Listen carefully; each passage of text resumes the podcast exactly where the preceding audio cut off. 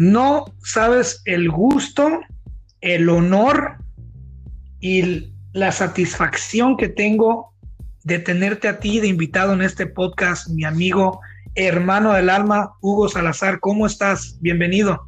Mi querido Cristian, no, al contrario, muchas gracias por la invitación. Créeme que cuando me hiciste la invitación para realizar este podcast, eh, me llenó de alegría por la entrañable amistad que, que creamos a lo largo de todo este tiempo, aunque no hay mucha comunicación por diferentes actividades de cada uno de nosotros, pero caray, un honor realmente el, poder formar parte de, de, este grandioso podcast.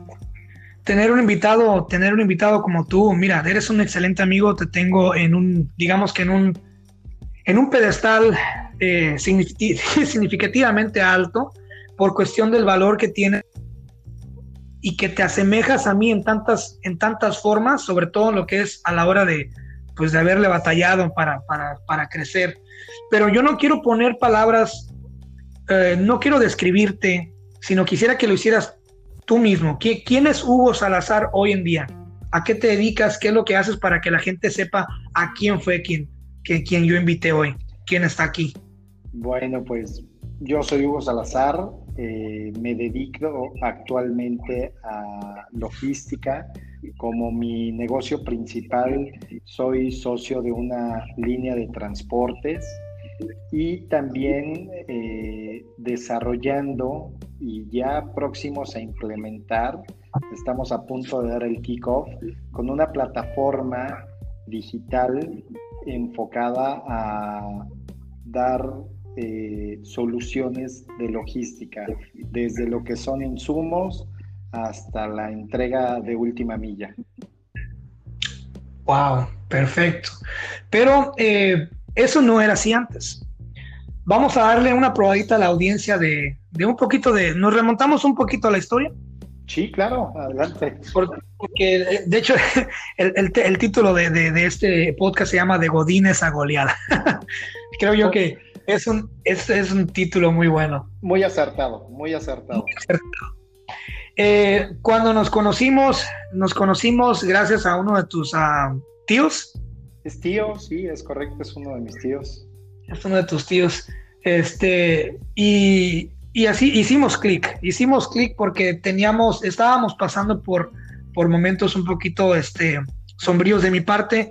Cuando tú y yo nos conocemos, eh, yo estaba ya en el, en el, declive, ya estaba, digamos que, en las últimas de un negocio al cual yo me dediqué por muchos años siguiendo un proyecto, fue, era un proyecto ajeno que yo seguí porque era de mi hermano. Este, digamos que en su momento fue la posibilidad más rápida que tenía yo de tener, de ser mi propio jefe y lo seguí. Lo seguí y era un proyecto ajeno, siempre lo fue. Sin embargo, me involucré muy bien y y estuvimos, sí nos fue bien, pero fue un proyecto que realmente cuando no es algo para ti, no es para ti, ni aunque le muevas, ni aunque te, ni aunque te pongas, ni aunque te quites. Eh, y, ya cuando te conocí a ti, ya estaba, estaban las últimas. Tenía mi última pizzería, era un localito muy chiquito, ¿te acuerdas? Este, ya estaba resumido a una vitrinita y ya era una cosa un poquito triste, lo confieso. Eh, pero también era el final y el inicio de, algo, ¿no? Y cuando yo te conozco a ti, el recuerdo que yo tengo de ti es que en ese momento venías demolido, cabrón. O sea, estábamos los dos, tanto yo emocionalmente, estaba pasando por algo muy fuerte emocionalmente, eh, mi negocio estaba en declive, estaba, estaba pues un poquito sensible la cosa, ¿no? Sin embargo, llegaste tú con tu amistad y tus visiones, todo ese show y tus pláticas y confieso que pues me dio, me dio mucho respaldo saber que tenía alguien, que conocía ahora a alguien que tenía una visión de crecimiento. Yo creo que eh, ayuda mucho. Y cuando yo te conocí a ti, eh, te conocí un poquito eh, también en un lado muy oscuro. Tenías un problema fuertísimo con, con, con, tu padre. Este, estabas intentando abrir un negocio, estabas intentando hacer, estábamos los dos intentando algo, ¿no? Eh, ¿Te acuerdas esa, esa, eh, esa, esa época de cuando nos conocimos? Sí, claro. Justamente yo había llegado de Puerto Vallarta. Yo en Vallarta trabajaba eh, para una cadena de vinos y licores, una de, las más importantes en el país. Este, realmente terminé hastiado, terminé eh, mi relación laboral con ellos, este, porque traía yo la, intención y la idea de, de, poder formar mi propio negocio, ¿no? O si no propio al 100%, sí en, en sociedad con mi, con mi padre, como bien lo dices, y lamentablemente las cosas no, no resultaron como, como, como, lo esperaba, ¿no? ¿no? En ese momento no se dieron las condiciones, sentí que no tenía el apoyo necesario para, para poder hacerlo y después de tener una solvencia económica estable, realmente eh, fue la segunda o tercera vez que, que, que toqué fondo nuevamente y que se me complicó muchísimo la situación, ¿no? Sí, una vez me llegaste a la pizzería, pero bien agüitado y este y venías de, venías pero muy muy mal, venías en tu Audi, en tu carro Audi. Así es, todavía un carrazo, ¿eh? yo quedé enamorado de ese carro, ¿no? La verdad, era un carrazo. Este, se notaba que venías de, una estabilidad y que, y que habías dejado una estabilidad atrás y y que pues no eras tú, estábamos, no éramos nosotros, estábamos como en un mundo paralelo que no teníamos que estar ahí. Eh, y me acuerdo que esa noche llegaste y te, escuché y todo, y, te dije, ¿sabes qué, hermano? Se me ocurre algo. Y yo tenía unas libretas donde yo estaba escribiendo algo. Y le dije, ¿sabes qué? Acabo de terminar una novela, una historia, este, y tengo ganas de leérsela a alguien, cabrón. Ah, pa, pues órale, está, órale, ya está. Le dije, pero ¿sabes qué? Tengo que cerrar la pizzería y tengo que ir a llevar una pizza a domicilio. Claro. Y te acuerdas que fuimos a llevar una pizza a domicilio de, tu carro. Y dije yo, ¿qué onda? ¿Qué onda este güey? O sea, qué chido. Este, y después de ahí pasamos obviamente a comprar unas papitas, unas cervezas y unos refrescos. Pasamos por tu tío a su casa. Así es. ahí vamos los tres en el Audi y nos fuimos a tu casa que estabas eh, viviendo en, eh, ahí en, una colonia que se llama Salagua, en Manzanillo. Correcto. Los tres nos se sentaron ustedes dos, pusimos un poco de música y todo, y luego empezamos, empecé, me acuerdo, es la primera vez que yo le leo una historia así desde, mi libro, desde mi libro, desde mi libreta, eh, a unos amigos. Y me acuerdo que esa noche nos, nos devoramos todo el libro, ¿no? Pues prácticamente eh, fue gran parte porque todavía recuerdo eh, y esto pasó hace, ¿qué te gusta? ¿Unos 8 o 9 años? Sí, parece que fuera ayer, pero fueron nueve años. Fueron hace casi nueve años. Casi terminamos el, libro, realmente una nos venció el sueño y otra tenías que hacer o formar el final y todavía no lo, no, no, lo tenías al 100%. Y esto lo recuerdo porque justamente una noche antes eh, creo que de que tú eh, dejaras Manzanillo, que te fueras a, vivir a Estados Unidos, yo te pedí, por favor, te lo pido, termina el libro, no importa, hay que repetirlo otra vez. Y ahí fue donde, donde, donde ese libro eh, me lo relataste, incluso recuerdo que yo te decía, préstame tu, tus apuntes, yo lo leo, pero la verdad, eh, al igual que yo, tenemos unos jeroglíficos bastante feos. tengo, la, tengo la letra más horrible del mundo, no hay quien... Eh, entonces lo empecé a leer y dije, ¿sabes qué, Cristian? No, mejor platícamelo tú, termíname de leerlo, porque no le voy a entender, ¿no? y eso fue algo invaluable para mí y, lo tengo como recuerdo y creo que cada vez que platicamos te digo ya cuando lanzas a la venta ese libro porque creo que voy a ser el primero que lo va lo va a comprar estoy seguro de eso mira este, mucha gente no lo sabe pero fue la primera novela que escribí no fue Inseparables Inseparables vino después así es eh, pero ¿sabes por qué no lo he publicado? Te voy a decir, y eso es solamente algo que la gente va a escuchar en este podcast. Híjole, igual y hasta ya la regué ¿eh? por mencionar ese... no, obviamente pues nomás no vamos a mencionar el contenido, ¿ah? Claro, claro. No.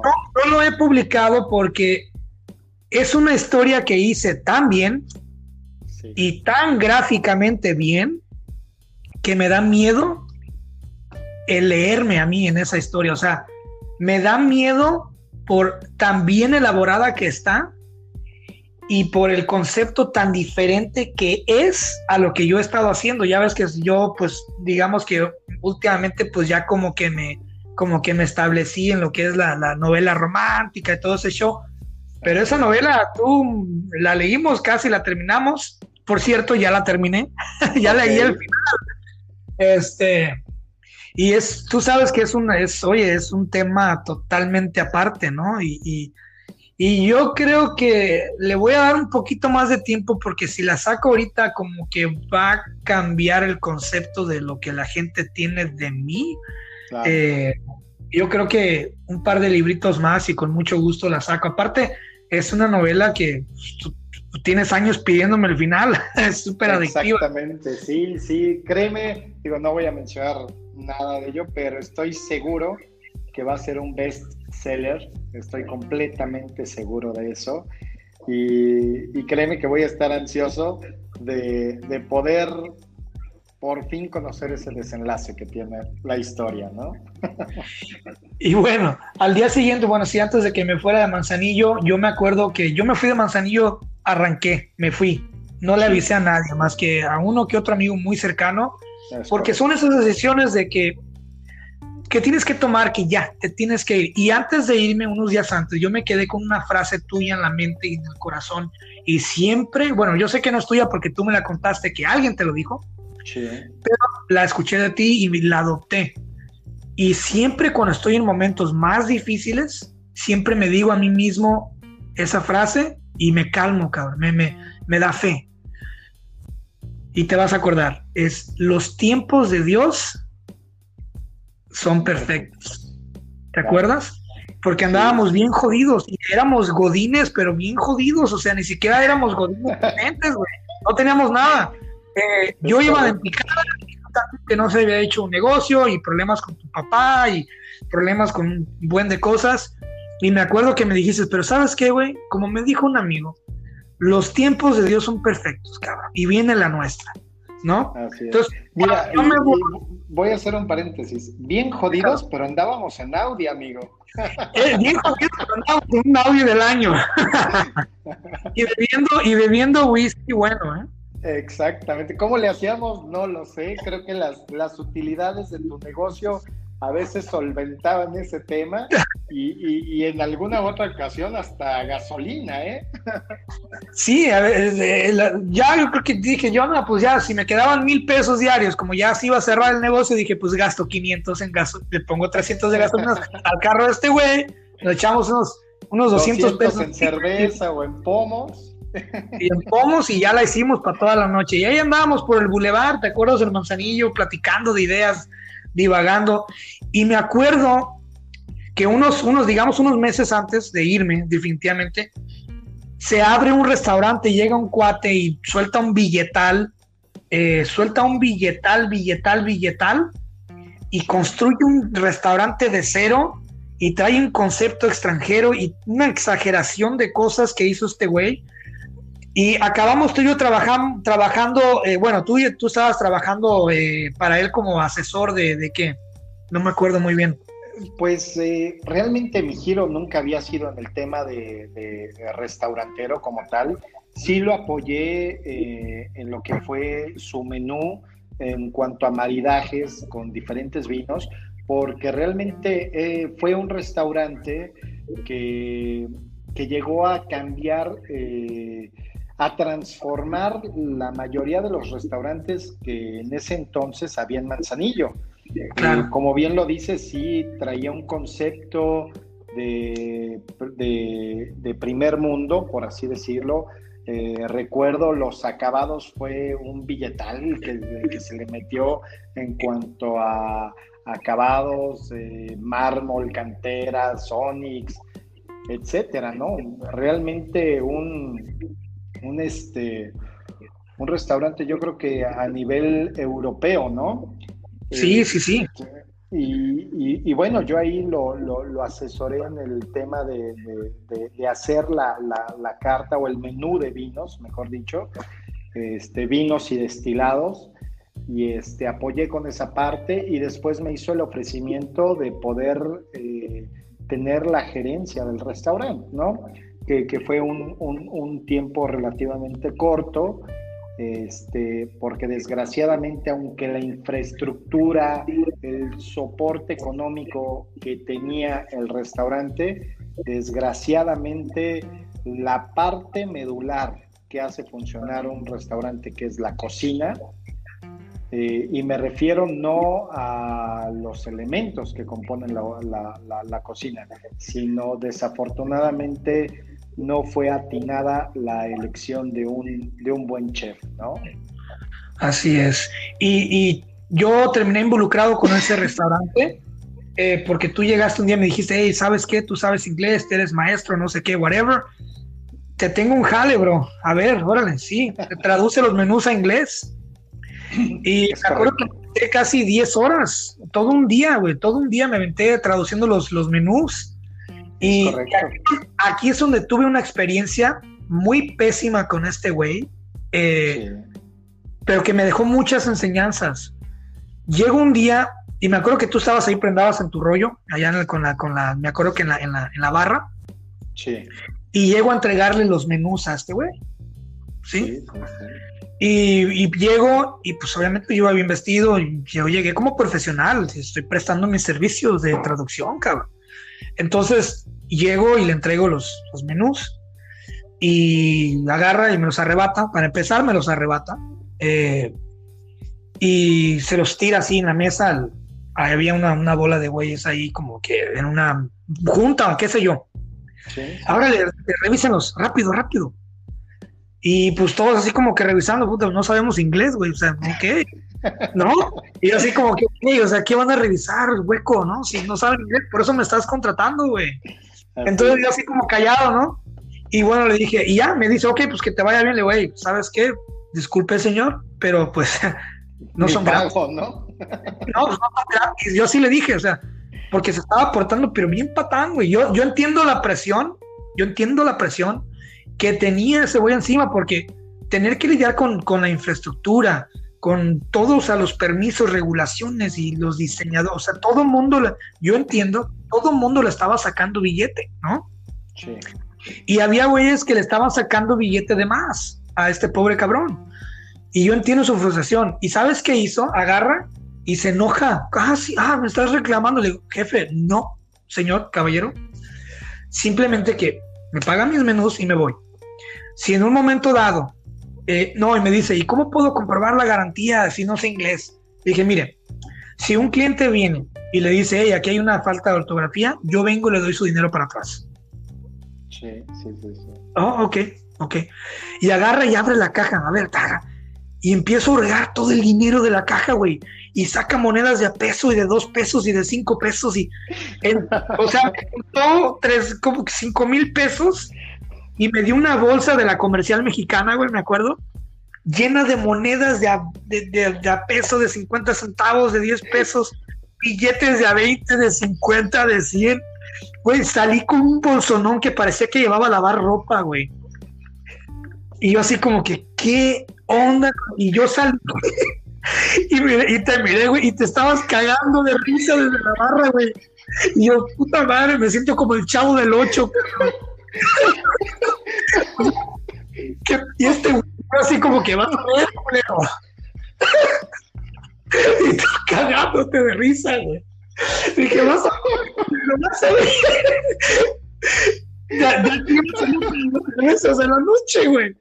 Amigo, me volviste, me volviste a sacar lágrimas de risa. Estoy llorando de risa, cabrón, me acuerdo acá y caga, o sea, yo de qué te ríes, güey, si al rato vas a reírme, a la puta, güey. Pinche hipócrita. Yo dije, ¿de qué te estás Ya te vas a ir a pedir Perdón, perdón, pero híjole, no, no, no. Me, me acabo de reír como hace años no lo hacía.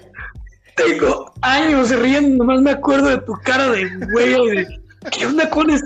Y sí, güey, llegaste en la noche a pedirme fiado, güey. Dije, ah, pues estaba riendo en la mañana. Órale, güey. Pues no te voy a fiar, cabrón. es que me ha pagado aquí el güey. oh, Ay, amigo, perdón. perdón. güey. De aquí vamos a sacar para la cerveza. Úrgale, las de 10 pesos, Y, sí, eh, digo, eh, eh, digo, lamentable, digo, no me aprendí dentro de, toda esta transición que obviamente te, vamos a platicar seguramente. Aprendí, antes para mí era muy fácil hablar de la gente y expresar, expresar lo que sentía y demás. Lo sigo haciendo, pero ya de una, de una manera más, eh, ¿cómo podría decirlo? Más profesional. Solo criticando, pero más... Es correcto, más profesional, un poquito más mesurado en mis comentarios. Claro. Pero sí, lamentablemente esta persona, digo, no vamos a decir nombres, eh, porque justamente también tiene una, una empresa logística allá en Manzanillo este, pero desafortunadamente es un tipo que puede tener demasiado dinero, que ha tenido éxito en los diferentes negocios que ha tenido, salvo el restaurante, que ese fue uno, yo creo que de sus peores fracasos. Este, pero lamentablemente sin más mínima educación. El, tipo no conoce la educación, el tipo no es profesional y lamentablemente eh, pues lo sabemos, el dinero no da clase. El dinero no da clase. Es un recurso, sí, que te ayuda a solucionar muchas situaciones, pero la clase no se compra. Es así, no se compra. Amén, hermano. Tienes mucha razón. Y yo saliendo, después de que me bajé el coraje contigo, dije, este güey se está riendo. ¿Qué le pasa? Eh, después de que me subí a mi bicicleta, mi, mi, bicicleta de panadero y me fui de ahí con toda mi dignidad, eh, yo dije, este güey va a fracasar. Va a fracasar porque eh, para estar, bueno, para estar al frente, ahora lo sé, ahora lo sé más que nunca. Ahora lo sé más que nunca y tú también estamos en el mismo canal. Eh, el dinero no te da la clase, no te da la educación y, y para ser restaurantero tienes que tener una vibra tan positiva y tener, poderte desprender de tus emociones y de tus presiones. Eh, tienes que tener demasiado profesionalismo. Y, dije yo, si así estás tratando a tus empleados, eh, esto no va a funcionar y no duró que, no duró ni medio año el restaurante.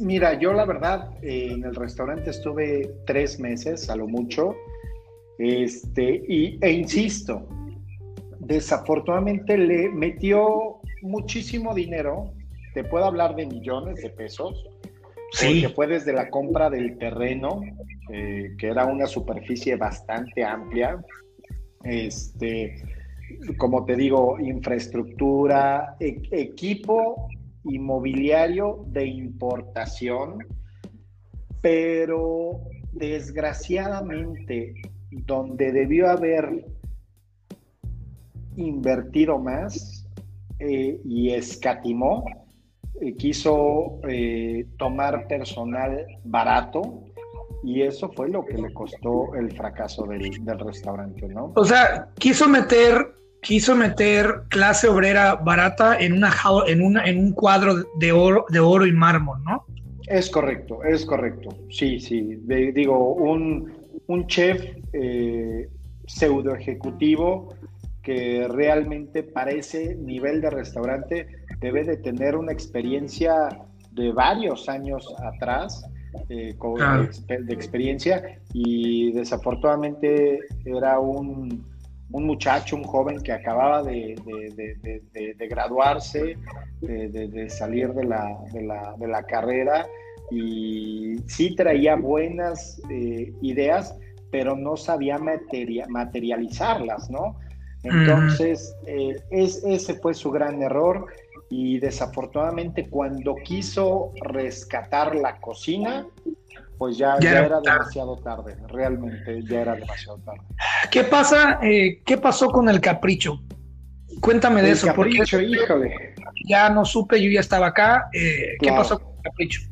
Bueno, pues justamente después de que pasa lo, de, lo del Boston, eh, el hecho de que yo, la intención por la cual había llegado yo a Manzanillo era porque quería yo hacer un, bueno, no hacer, sino realmente abrir un restaurante bar o más, más enfocado hacia bar, porque lo, recordamos, digo, hace 8 o 9 años en Manzanillo había creo que dos discotecas y tres o cuatro barecitos, ¿estás de acuerdo? Yo con la experiencia y la, la, innovación que a fin de cuentas Puerto Vallarta, que era el lugar donde había residido, donde yo residía, este, pues lleno de americanos, lleno de europeos, eh, en fin, de, gente extranjera, pues veía cuáles eran lo, que le llamaba a la gente, ¿no? La, atención en cuanto a centros de consumo, llámese bares, por la noche. Entonces eh, surge la idea de poderlo hacer eh, junto con mi padre. En su momento y desafortunadamente no recibí el apoyo como tal de él. Eh, me molesté, te puedo decir, y, digo, no lo digo de una manera presunciosa, sino como una experiencia. Eh, realmente tuve una, una, decepción muy fuerte hacia con mi padre y yo creo que también él hacia conmigo. Nos enemistamos por muchos años, por muchos años. De por sí, eh, yo no crecí eh, en, un hogar, mis padres son divorciados desde, desde que yo era muy, muy pequeño, este, y realmente con mi padre pues nunca tuve esa cercanía como tal, ¿no? Y, cuando de alguna manera eh, pienso o creo que puedo tener un apoyo por parte de él, pues no se dieron las situaciones, no, no era el momento adecuado. No, como te digo, exactamente, ¿no? me, enemisté con él, eh, me regresé yo una temporada, dos meses, de allá de Manzanillo hacia, hacia Cuernavaca, que es el lugar donde, donde hoy en día resido. Este, y sigo con la idea y la firme intención de que puedo abrir un negocio en Manzanillo. Y me regreso, me regreso a los dos meses después de estar aquí en, Cuernavaca, vuelvo a insistir en Manzanillo, llego a casa de mi abuelo, eh, en paz descanse. En paz descanse. Este, me abrió las puertas de su casa, realmente me mantuvo, me mantuvo por dos, tres meses. Y yo veía, ¿no? Las opciones, eh, tenía algunos conocidos en Manzanillo, este, y toqué puertas, yo toqué puertas. Y finalmente se abrió una puerta eh, con una persona, voy a mencionar su nombre, Ramón, este, me dio la oportunidad y me dijo, creo en tu proyecto, este, tengo capital, yo voy a ser el inversionista y tú vas a ser la parte operativa, ¿no? este, me, pues yo de alguna manera contento y empoderado, por así decirlo, de que, este, de que iba a cumplir este, mi capricho, ¿no? Mi capricho de, poder decir, sí, sí pude abrirlo aquí en, aquí en Manzanillo y, tal vez de alguna manera tonta o por así llamarlo, el, el poderle demostrar en ese momento a mi padre decirle, con o sin tu ayuda, pude hacer lo, que yo pretendía, ¿no? Este, y, se logró y, fue por eso que se puso el nombre del bar como Capricho.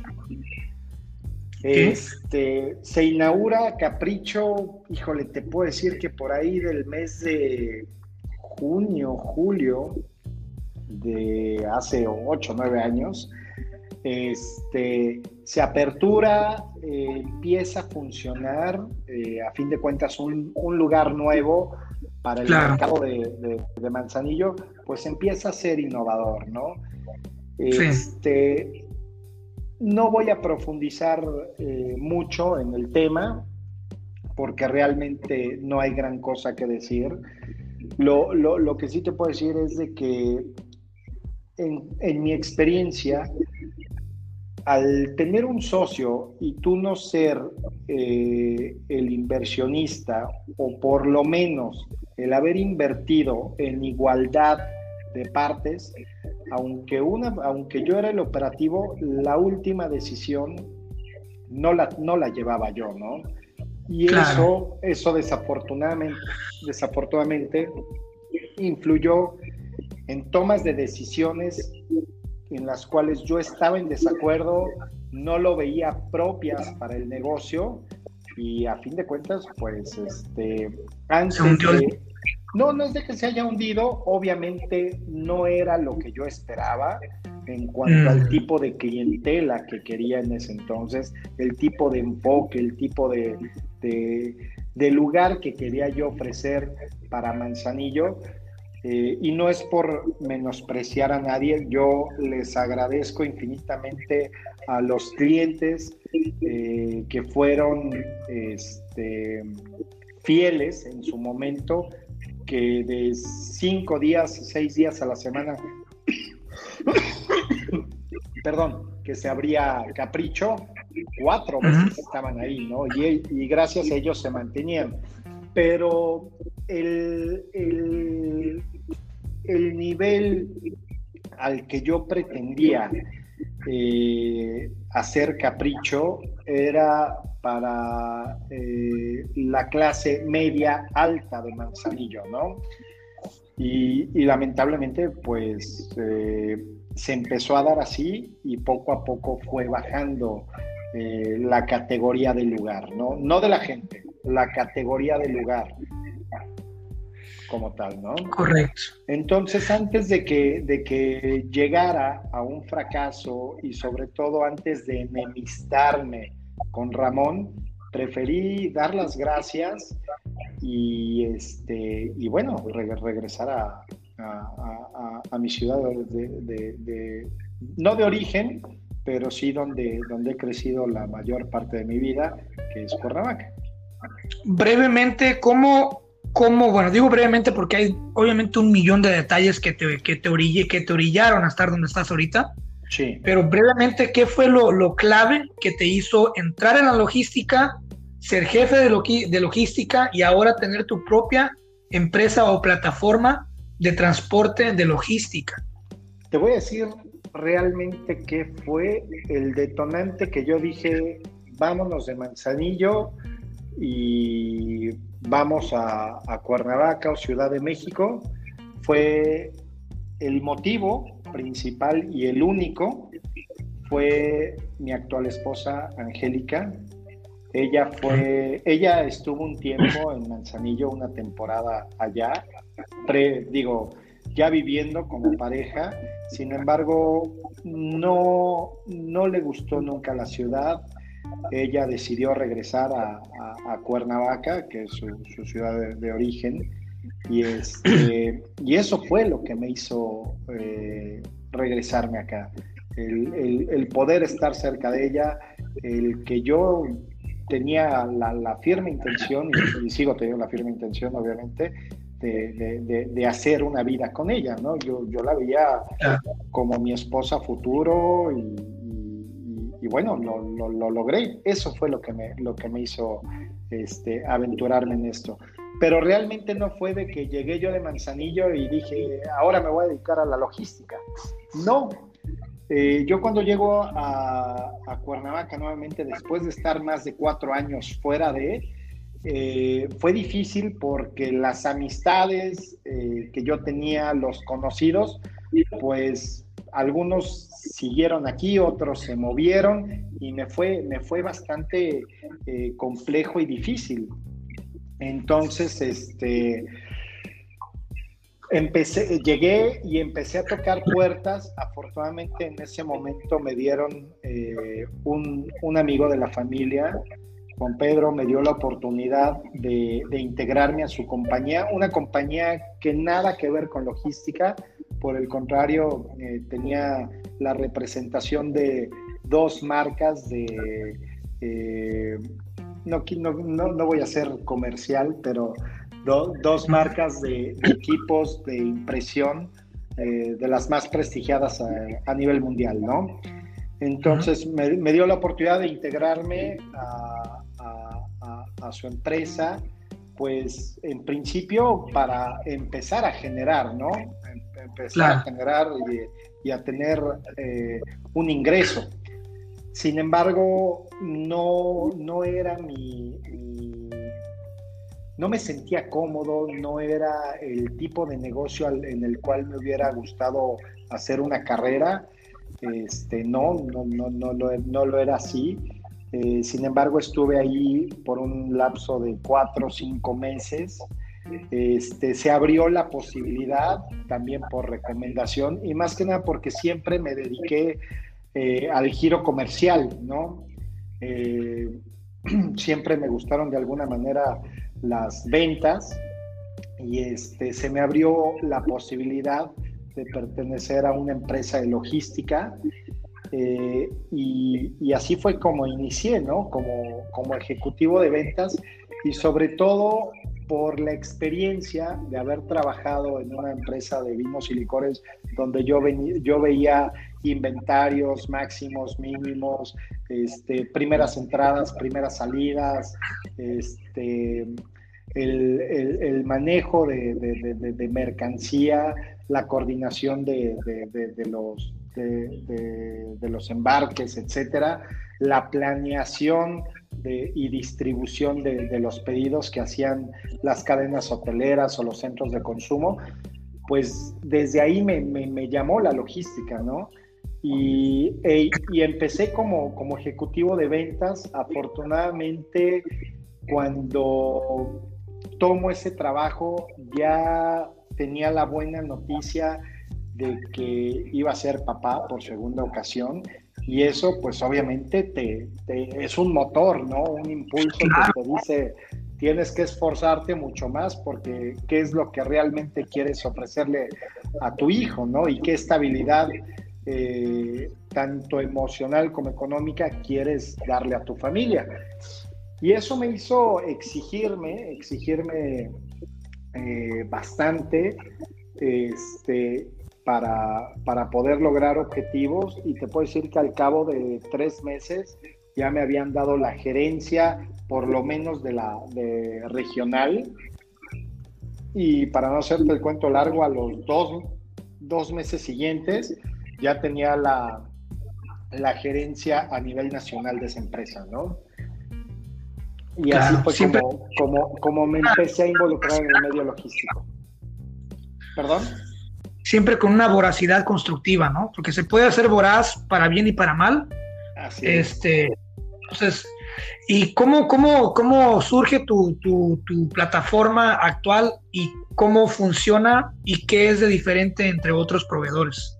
Bueno, de, eh, después de, lo que te platicaba, de haber pertenecido para esta, para esta empresa y tener una gerencia nacional, me hacen una invitación eh, altos directivos de una empresa transnacional y me nombran eh, director comercial de, esa empresa de logística, ¿no? Yo estoy muy agradecido con ellos.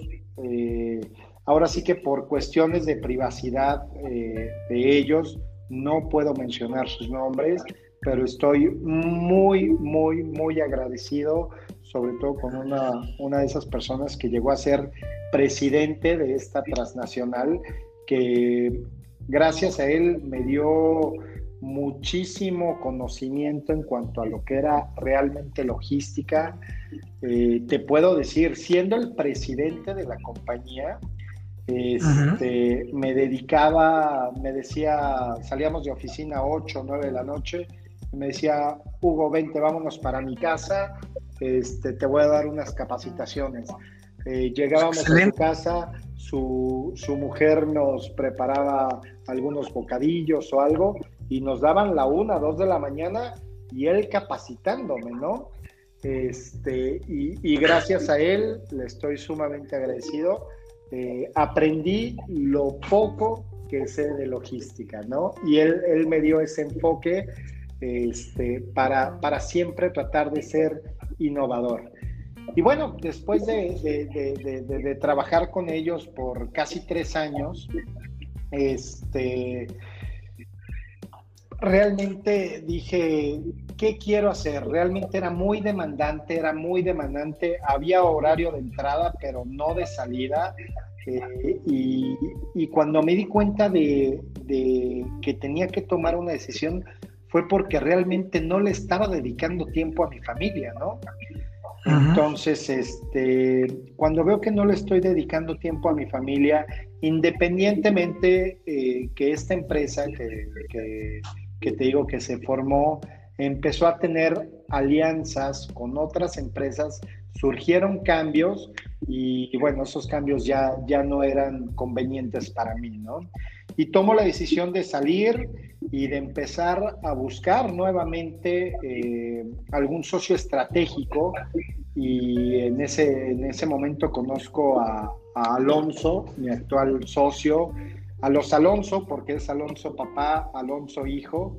Este, estoy muy agradecidos con, con, ellos porque me dieron la oportunidad, me dieron la confianza y este, e inicié con ellos en, en este, en, lo que es la, línea de transportes, que era un negocio que ellos ya tenían, pero afortunadamente lo empezamos a crecer. Hoy por hoy trabajamos para una cadena de autoservicios, yo creo que la número uno del país, y, este, y ahí estamos, ¿no? Y justamente viendo la necesidad que existe en lo que es cadena de suministro, que te puedo hablar que va desde lo que es la ingeniería de empaque para tú poder lanzar un producto nuevo. Ok, vamos a ver en qué tipo de empaque va a ser el correcto. Este, ahí influye también eh, mercadotecnia, eh, qué corrugados le vamos a poner o si es un retractilado, etcétera. Eh, desde ahí empieza la transformación del producto, pasando obviamente por el almacenaje, por la distribución, por todos los insumos eh, logísticos que conlleva un almacén. Eh, desarrollamos lo que es Pack Supply and Copacker, que es la plataforma que integra todas las soluciones de cadena de suministro en un mismo lugar. Esto quiere decir que contamos con, proveedores certificados que están en la plataforma y, este, y que ofrecen sus servicios, ¿no? Y eso es lo que, lo que es Pack Supply and Estoy muy orgulloso de ti porque elegiste un buen camino, un camino que yo también escogí. Ya mucha gente no lo sabe, lo voy a decir aquí, pero yo soy coordinador y logística. Ok. Eh, hace seis años y medio también. Eh, construí mi, camino hacia arriba. Ahorita soy el coordinador de logística del área de la Bahía, que colinde con San José, San Francisco, eh, Milpitas, todo, todo alrededor. Trabajamos con Facebook, trabajamos con YouTube, Google, trabajamos con LinkedIn, con Amazon. Entonces, básicamente, en el, en el lado en el que yo estoy, yo estoy en el lado del, de proveedor de, de, frutas y legumbres. Muy bien. Mi trabajo, mi trabajo consiste en armar las, eh, digamos que las, las, rutas, vigilarlas, todo desde, desde problemas con el camión, eh, horarios de ventanas para llegar a los clientes, eh, cortos, todo, ¿no? Tú sabes que el coordinador, bueno, lo que alguien que es de logística, tienes que lidiar con todo. Básicamente, yo no, le, no le llamaría ya a estas alturas lidiar, sino resolver todo. Claro. y, y, es una carrera, yo estoy súper feliz de haber escogido ser coordinador y bueno, de haber sido, hay un proceso para llegar a ser coordinador y logística y trabajar con peces grandes como Google, de LinkedIn, Amazon, Facebook, que es muy interesante trabajar con ellos, este, al nivel que sea, ¿eh? así sea limpiando los baños, pero una vez que tú entras a esos edificios y trabajas y conoces la estructura, te das cuenta de, de muchas cosas. Y eh, también el saber que realmente nuestra posición es no tener horario. ¿no? A mí me preguntan, ¿a qué hora sales de trabajar? Yo es que yo no sé, güey, no, no te puedo contestar. Porque yo llego a la casa, en mi casa, que es tu casa, tengo tres computadoras, tengo dos teléfonos que están prendidos y amigos que me han venido a visitar pueden comprobar lo que digo. Tengo tres computadoras, tres teléfonos que están prendidos 24 horas 7, uno que es hoy o solamente para emergencias estamos hablando de emergencias, eh, digamos que un accidente fatal o algo así que debes de... Entonces son cosas, pero si yo tuviera que cambiar algo, no, no cambiaría nada. ¿eh? Yo creo que la logística es, es el negocio número uno, tanto así que la pandemia está todo lo que da y nosotros no hemos parado. Por fortuna, porque escogimos estar en el barco correcto, ¿sí o no? Así es, sí, mucha gente me dice, oye, ¿qué es logística? Y y cómo es la logística, etcétera. Y, yo lo, lo, lo, defino muy simple, ¿no? Digo, aunque, aunque hay una definición como tal, eh, yo el mejor ejemplo que puedo tener, y no me vas a dejar mentir, y yo creo que sí es bueno mencionarlo, porque sí, sí habrá mucha gente que nos escuche y tal vez no tenga exactamente la, la idea al 100% de lo que es logística, pero el mejor ejemplo que a mí en su momento, este, te digo, este, esta persona que, me instruyó tanto en, logística, me dijo, el mejor ejemplo de logística que te puedo dar es una boda.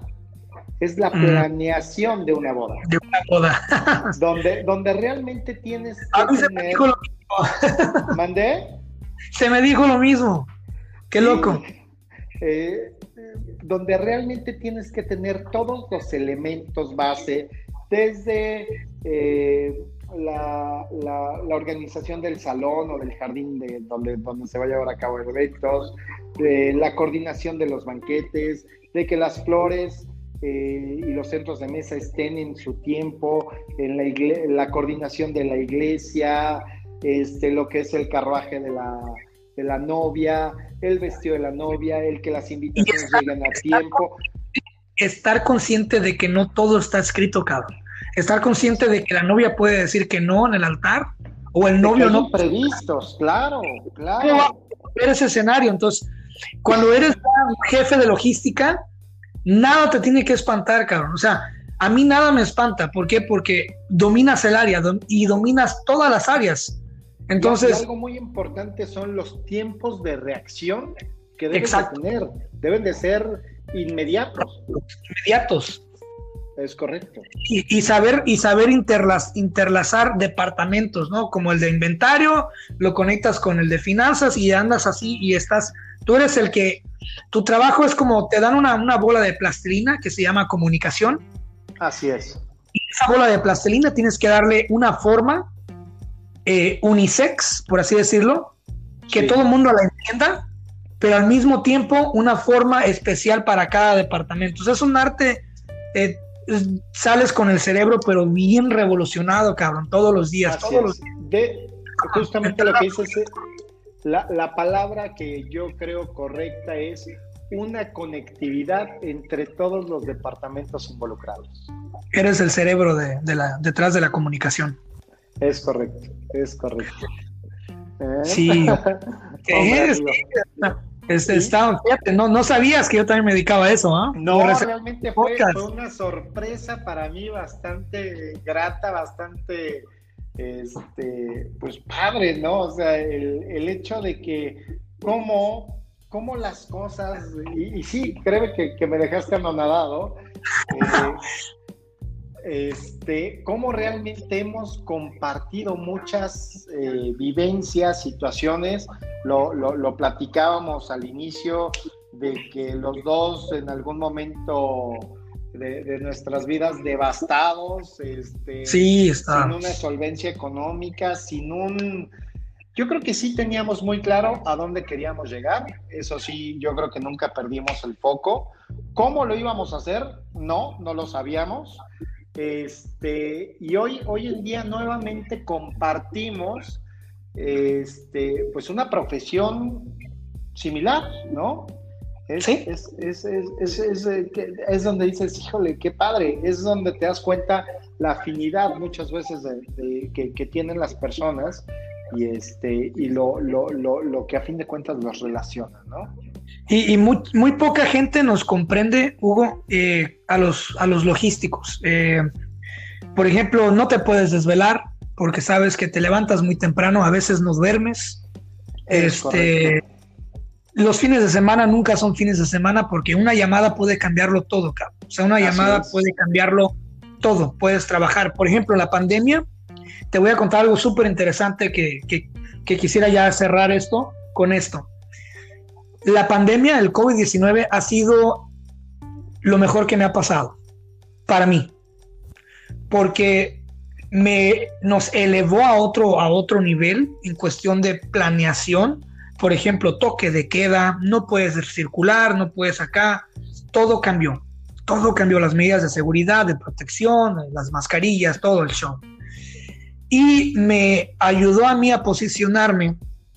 Ahorita estoy trabajando, estoy el encargado directo del norte de California, eh, de la USDA, que es la, Organización Nacional de, Agricultura. Ellos, eh, digamos que están, contrataron a nuestra compañía para proveer cajas de donación, cajas de despensa, o sea, cajas de despensa, para donarla a la gente en ciertos puntos estratégicos de toda el área de la bahía. Entonces, mi trabajo ahorita es organizar esas entregas diarias, diarias de comida, diarias de... Entonces, cuando yo veo, cuando a mí me, yo veo que todo el mundo sube, ay, que mira que estoy haciendo esto para la... Yo digo, yo no quiero presumir lo que estoy haciendo porque obviamente yo no estoy haciéndolo directamente, pero hay mucha gente detrás de ese, de que están armando las cajas, todo eso. Yo, yo solamente me encargo de proveer esos camiones a tiempo a ciertas localidades, de pelear con el tráfico, allá rutas rápidas. Y para mí el COVID-19 me ayudó mucho. De hecho, ya el año que viene eh, hay otras, otras oportunidades de trabajo que se me han ofrecido que voy a tomar. Pero ahorita ya, digamos que cuando ya trabajas directamente con el gobierno del estado, es, como ya dices tú, wow, algo estoy haciendo bien, o vayas a la redundancia, estoy siendo lógico lo suficiente como para ya empezar a darme, a, posicionarme. Entonces, cuando yo te veo a ti y me dices que tienes, tienes tu, tu, empresa propia, me da un chingo de gusto porque digo, o sea, qué casualidad de que esto, estamos aquí en este podcast y nos, y nos dimos cuenta de que nos dedicamos a lo mismo, al aire. Eh, es de que ahora cada quien tiene esa, digamos que jerarquía que siempre quisimos y libertad en parte, parte, de poder dividirnos y ser creativos. Entonces, me da muchísimo gusto. Sin duda, eh, vamos a estar hablando de proyectos porque hay un proyecto por ahí que te quiero mencionar. Nos vamos, nos vamos a unir y me comprometo a, irte a visitar a Cuernavaca. Tenemos que hablar de negocios y este y muchísimas gracias por, por, tu amistad todos tantos años y por siempre eh, darme ese sentido de, lucha y de y de, contagiarme la buena vibra y aunque estuvimos estuvimos jodidos pero no tan jodidos. Siempre estuvimos jodidos pero nos dábamos el lujo de andar en un Audi y de tomar un buen whisky. Eh, eso es correcto. en Cuernavaca pronto eh, con un buen whisky también para el futuro. Claro claro no y y digo, sí, sí quisiera, aunque, este, digo, tal vez ya, ya nos perdimos del tema, pero una de las cosas que, estoy muy, muy agradecido es eh, el, apoyo, la paciencia eh, que me ha dado mi esposa Angélica. no quiero pasar este, sin sin mencionarle el agradecimiento que tengo hacia con ella, el haberme dado un hijo hermoso. También tengo una hija, Andrea, tú, tú, conoces de ella, eso de mi primer matrimonio, pero André al día de hoy ha sido mi motor. Este, y algo que también quiero compartirles a ustedes, yo les mencioné que estuve enemistado muy fuertemente con mi padre. Yo les puedo decir que hace dos años y medio pasé por una situación donde estuve a punto de una separación de, mi, de, con mi esposa Angélica. Estuvimos distanciados tres meses. Fue un momento muy, muy difícil porque ya no había vuelta atrás. Pensábamos que ya no había vuelta atrás. Y eso eh, me hizo dar una... Eh, tener una perspectiva diferente de qué es lo que realmente eh, vale la pena de la vida. Si un estatus económico, este, el poder ser tu propio jefe, eh, y no realmente me di cuenta que, el, eh, que el mejor estado del hombre es la estabilidad emocional. Y sí quiero mencionar que en ese entonces, hace dos años y medio más o menos, eh, reconocí los errores que tuve, llamé a mi, a mi padre y le dije, oye, me equivoqué, discúlpame, no entendía si en ese momento no estaba realmente en tus posibilidades poderme apoyar o no. Y, este, y él me dijo, también afortunadamente recibí una, una, una disculpa también por parte de él. Ahora sí que los dos nos perdonamos los errores y, eh, ahora sí que te puedo decir que la relación con él es muy buena, nos hablamos por lo menos una vez a la semana. Él también, aunque nunca, y, lo que son las cosas, eh, yo a él cuando hablé con él hace dos años y medio, él seguía con sus negocios. Yo le platiqué que me había involucrado en el medio logístico y te puedo decir que hoy en día también él se volvió logístico. Este, él, está ahí eh, iniciando una pequeña línea de transporte también. De repente me habla y me dice, oye, ¿cuánto cobra tal lugar? A ver, pues vamos a sacar números, etcétera. Y, se siente padre esa situación, ¿no? Eh, a fin de cuentas yo estoy agradecido con, con, toda mi familia, sobre todo en la parte materna, porque he tenido el apoyo. Y una de las cosas que, que, también, eh, pues no recomendarle a nadie, ni mucho menos, yo soy más de, de sugerir, no de dar consejos. Es bueno muchas veces tener socios, pero saber elegir el tipo de socios que quieres tener, ¿no? Realmente, el que realmente exista una afinidad con ellos, el que las, independientemente que haya mucha confianza de por medio, siempre haya un documento de por medio, eso es esencial, eso es esencial, porque si en familias muchas veces este, hay problemas, pues imagínate con un desconocido las hay más. Pues hermano de mi alma, gracias por tu tiempo. Mira, vamos a, no va a ser la primera vez que te voy a invitar. Abrimos una caja de y, y vamos, te voy a tener aquí en muchos episodios más. Vas a ver que sí. Quedo pendiente una cita a Cuernavaca. y vas a ver que muy pronto, más pronto de lo que te imaginas. Y pues muchas gracias. Eh, hay que compartir el podcast este, este fue Hugo Salazar, un excelente amigo que valoro mucho y eh, que van a estar oyendo mucho eh, hablar de él aquí en los podcasts. Lo voy a invitar sin duda. Gracias, este, te quiero mucho, hermano, y estamos en contacto y, vas a ver que nos vamos a ver pronto. Más pronto. Cristian, un honor haber estado aquí en tu podcast. Me siento honrado te agradezco la, amistad que tenemos. Te quiero, se te quiere mucho, amigo.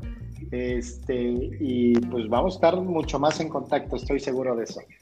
Oh, sí. Cuídate, hermano. Éxitos.